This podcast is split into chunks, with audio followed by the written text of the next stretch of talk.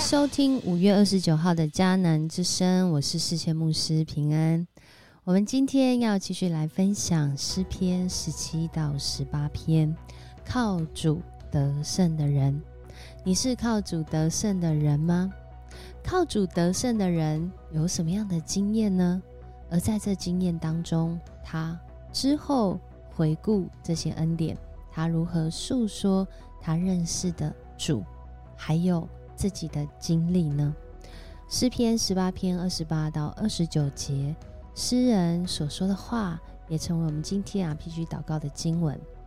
一位靠主得胜的人，他经历到上主啊，你点亮了我的灯。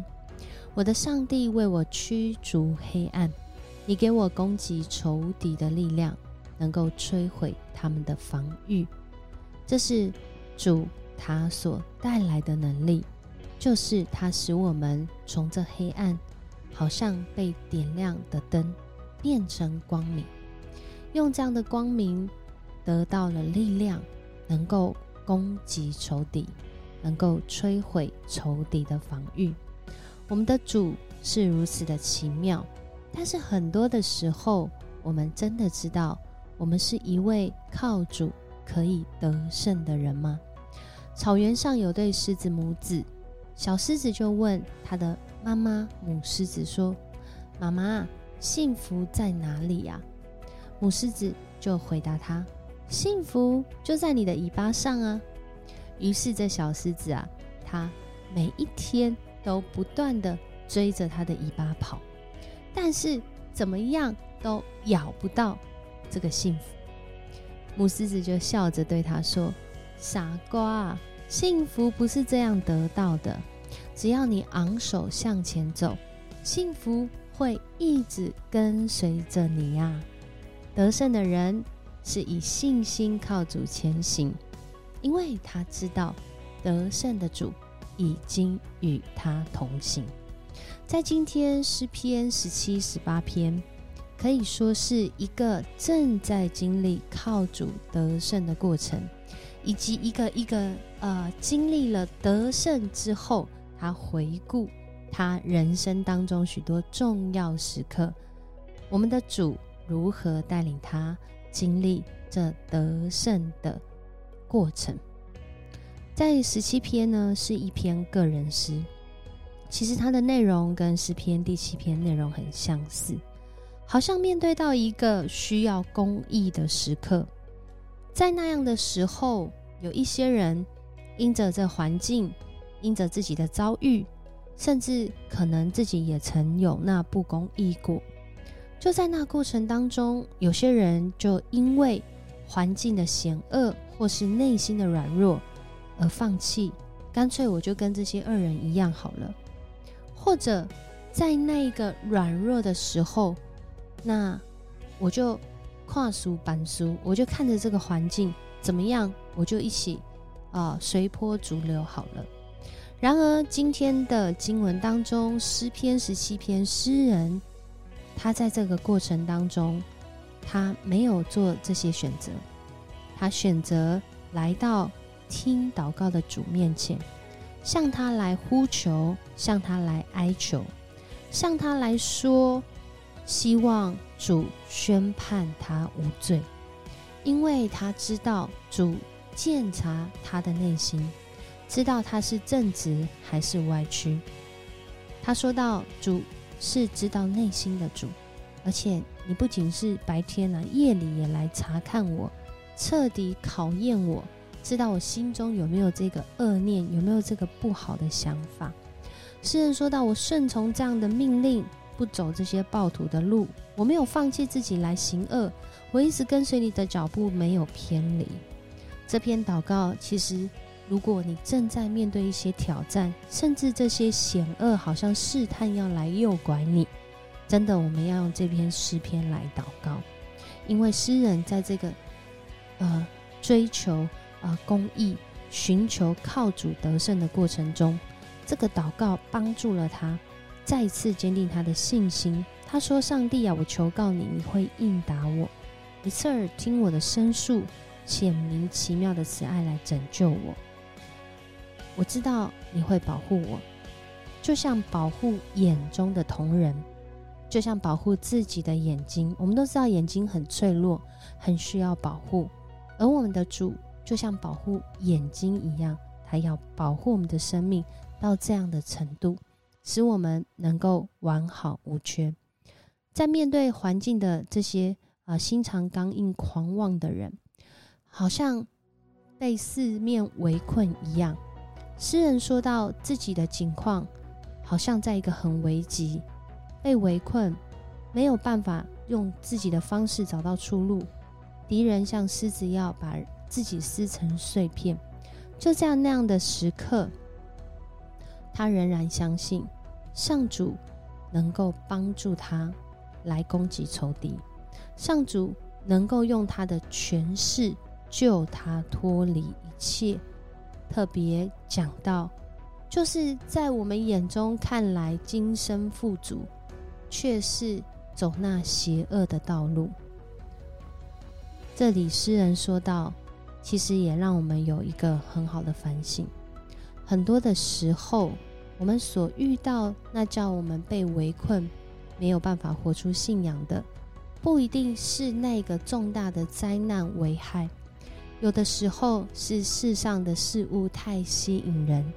以至于人没有来到主的面前，过惯今世的富足，好像不需要神；过惯那些呃按着邪恶的方式，好像得到了许多呃满足，不需要神。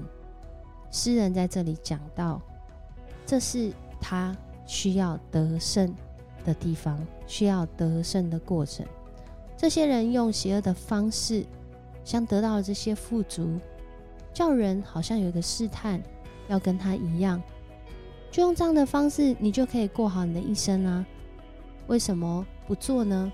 因为诗人深深的知道，这样的方式不是正直的道路，所以他来到主的面前，他面对这些挑战、试探、诱惑，以及因着这些邪恶所带来的啊这样的围困。啊，这样的一个呃危机，他向主来祷告，他向主来祷告，求主鉴察他的心，使他能够得以朝见主。他说啊，我醒了的时候，你的同在使我满心快乐。